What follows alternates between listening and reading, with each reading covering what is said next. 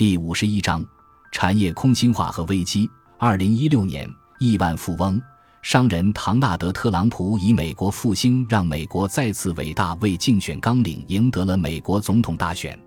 在任期里，他喊出了激进的口号：“我们希望美国的公路、桥梁和铁路以及其他所有东西都由美国的铁、美国的钢、美国的混凝土和美国人的双手来建造。”无论是竞选政纲，还是这些颇具关注度的口号，都是对美国所面临现实的解决方案。这个世界上最强大的国家正遭遇着制造业流失、产业空心化、就业不振等一系列危机。一些典型的工业城市成为衰败的代名词，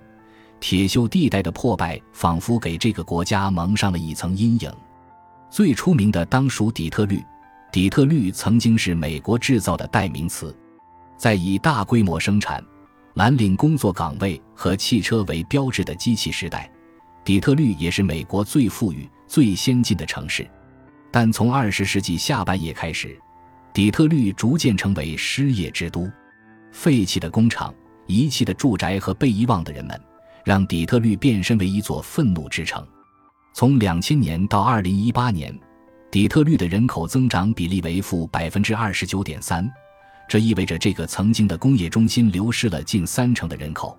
这种衰败和人口流失并非孤立，在加里、弗林特、萨吉诺和杨斯敦等城市，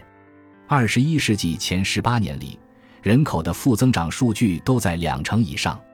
到二零一八年，针对产业空心化、制造业流失等一系列国内问题，特朗普政府发起了对中国的贸易制裁，认为美国发生的一系列问题。罪魁祸首是中国抢走了就业机会、市场和创新空间，但如果观察其制造业的发展和产业转移，铁锈地带和产业空心化迹象近半个世纪之前就在美国开始出现。以铁锈带的概念为例，它出现于上世纪八十年代。一九八四年，美国总统候选人沃尔特·蒙代尔在一次总统竞选活动演讲中第一次使用了“铁锈”这个概念。当时他谴责里根在贸易问题上的立场，特别是取消钢铁进口配额，这使得钢铁行业陷入危机。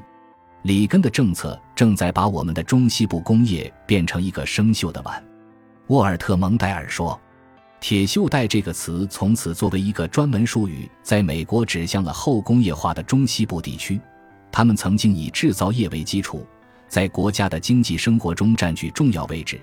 但从二十世纪下半叶开始，却逐渐走向凋敝，人口不断减少，产业衰落。美国《时代周刊》将一九七七年九月十九日的黑色星期一视作铁锈地带最具象征意义的日子。当时，俄亥俄州的杨斯敦钢管公司倒闭，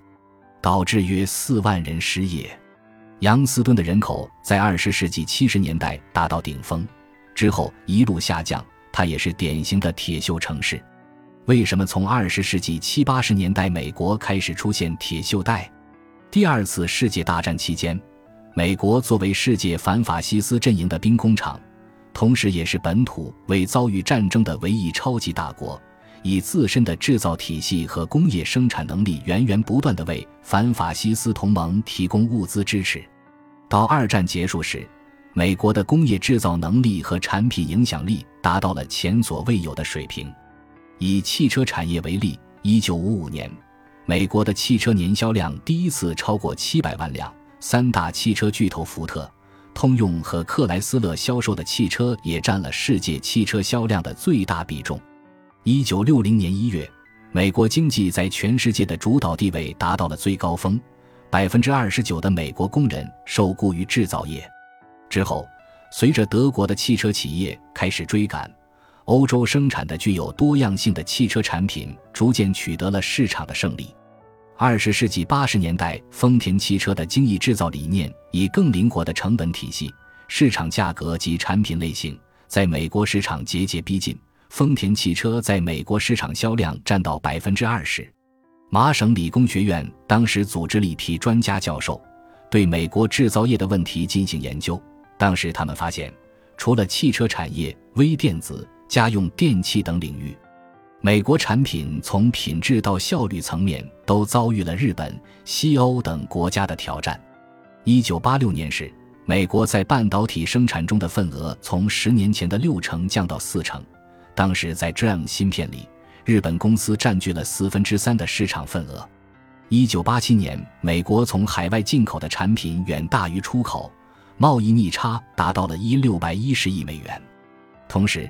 二十世纪八十年代也是美国金融政策发生转折的节点，美国政府逐渐放松了对金融市场的宏观监管，高速发展的金融业对制造业产生了挤出效应。由于劳动力成本高，员工人数和用工成本会降低企业的估值，资本市场倾向于给轻资产企业以更高估值，这推动美国企业将公司里利润率相对低的业务线出清。制造环节成为最先被转移到大企业集团之外的部门，在这一背景下，全球制造业分工格局随之发生深刻变革。美国国内产业逐渐向价值链的市场和研发端延伸，低附加值的中间制造环节逐渐外溢到亚洲国家。新一轮的制造业转移浪潮出现，东亚四小龙崛起。到上世纪九十年代。中国也接收了外溢的制造产能，逐渐成为世界工厂。进入二十一世纪后，美国本土的产业结构更是呈现出更为鲜明的去工业化特征，而金融业则突飞猛进。二零零七年前后，美国金融衍生市场过度膨胀，第二产业空心化带来了严重的金融危机。二零零九年十月，美国的失业率最高飙升到百分之十。二零零九年第二季度 GDP 同比增速为负百分之四，